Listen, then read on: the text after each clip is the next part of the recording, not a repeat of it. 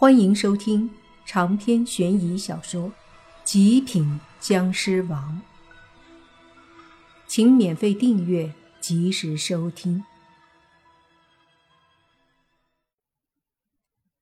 莫凡感受到了一股威压，同时转眼一看，那飞到了一半的令牌已经变得无比的巨大。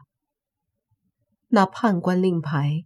变得已经有十多米大了，小小的一枚令牌竟然变得这么大，这倒是让人感觉诧异。而且随着那令牌越来越大，上面的威压也变得很强大。感受到了这令牌的不简单，莫凡对身后的宁武星他们说道：“你们后退，这令牌我来对付。”宁武星他们都担忧的看向莫凡，莫凡则是坚定的说。放心吧，我能对付。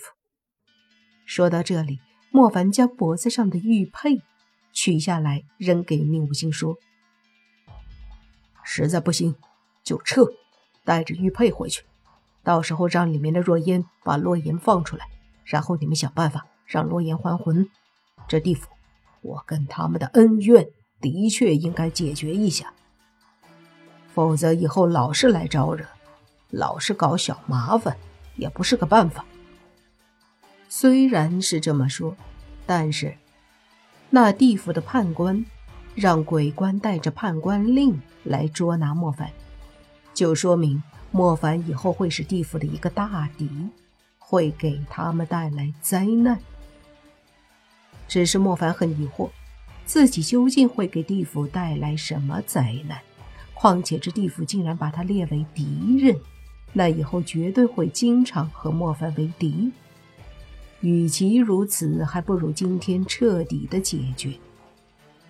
莫凡想着，那巨大的令牌已经到了身前，就见莫凡拳头紧握，然后狠狠的一拳对着那飞来的令牌砸了过去。此刻，令牌已经将近二十五米长，宽也是六七米了。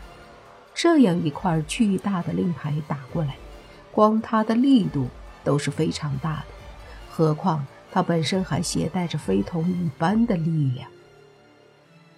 然而，这样强大的一块令牌飞来之后，莫凡爆发出全部的力量，一拳将之击中，瞬间传出一阵巨大的响声，震得周围的鬼差阴兵们不断的倒飞出去。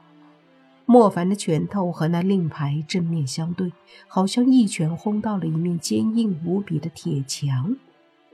但莫凡没有退缩，拳头依旧顶在令牌上，身上的湿气不断的爆发，而令牌也依旧携带着巨大的压力，对着莫凡继续压来。这时，莫凡扭头对宁武星他们说道：“你们赶紧离开，九洛言要紧，我没事的。”很快就回来。宁无心看了看莫凡，说：“确定能顶住？”莫凡点头。你也太小看我了吧！你要知道，我可是绿眼僵尸，这级别你应该清楚。吴心想了想之后说：“那好，我们先离开，把洛言救了再说。你早点回来，如果是时间太长的话，我们就在地府接应你。”吴心说完，辟邪又开口说：“莫凡，你不要怕，好歹我是神兽。若是这家伙真的敢为难你，我就把我的真身召唤来。这些家伙不怕你们，但对于我这样的神兽，他们还是畏惧几分的。”莫凡笑了笑，对那辟邪说道：“知道了。若是我真对付不了，你们再来帮我也不迟。当务之急，还是先救洛言吧。”这地府，我要脱身，没人能挡得住我。一番啰嗦之后，宁无心和宁无情还有辟邪三人迅速飞离地府。一路上，所有的阴兵鬼差们都拦不住，他们顺利的飞入那空间隧道里。莫凡见宁无心他们都离开了，也就没了什么后顾之忧。转过头，另一只拳头狠狠地打在那块巨大的令牌上，砰的一声，令牌震动了一下，随即缓缓地倒退一些。莫凡身体一翻，在空中一个三百六十度转身，一脚狠狠地踢在那令牌之上。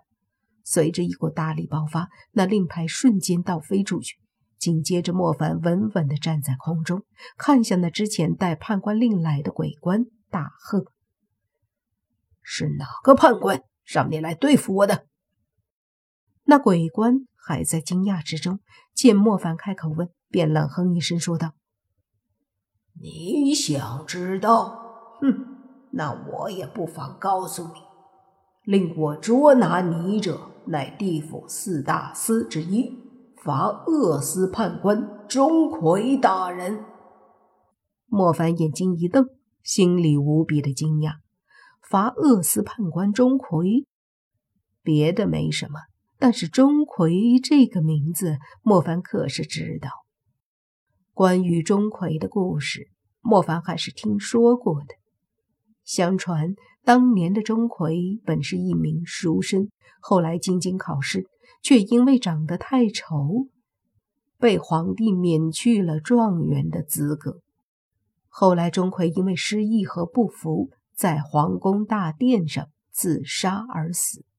自此之后，钟馗被那皇帝厚葬，并封为驱鬼神。同样，死后的钟馗在地府也获得了一定的地位，被天庭封为地府判官。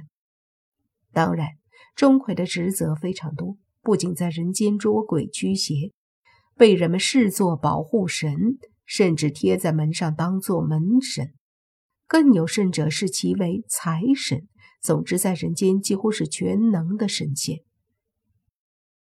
钟馗的名声非常大，甚至可以和另一位判官崔判官相提并论。而崔判官则是手持勾魂笔、掌管生死簿的判官。同样权力很大。再说钟馗，在无数的故事传说里，他虽然长得丑，铁面虬髯，相貌奇异，然而却是个才华横溢、满腹经纶、学富五车、才高八斗的人物。更重要的是，他平素里正气浩然、刚直不阿，待人正直。无数年来都受到人们的尊敬和佩服。那他为什么要对莫凡动手呢？莫凡究竟做了什么，令钟馗都要下令来捉拿他？我早就听过钟馗判官的名声，我相信他是个刚正不阿、非常正直的判官。但是我不明白为什么要对付我。我莫凡究竟做了什么事情？莫凡呵斥道。那阴官哼了一声说：“你扰乱地府法境，创十八层地狱和无间地狱，甚至将其中的魂魄带出来，还说自己没做错事吗？”莫凡皱眉，如果这样说的话，那他无话可说，因为分明是这地府的阴官们无缘无故的勾洛言的魂魄，难道自己来救一个本不该死的人？也有错吗？长篇悬疑小说《极品僵尸王》本集结束，请免费订阅这部专辑，并关注主播又见菲儿，精彩继续。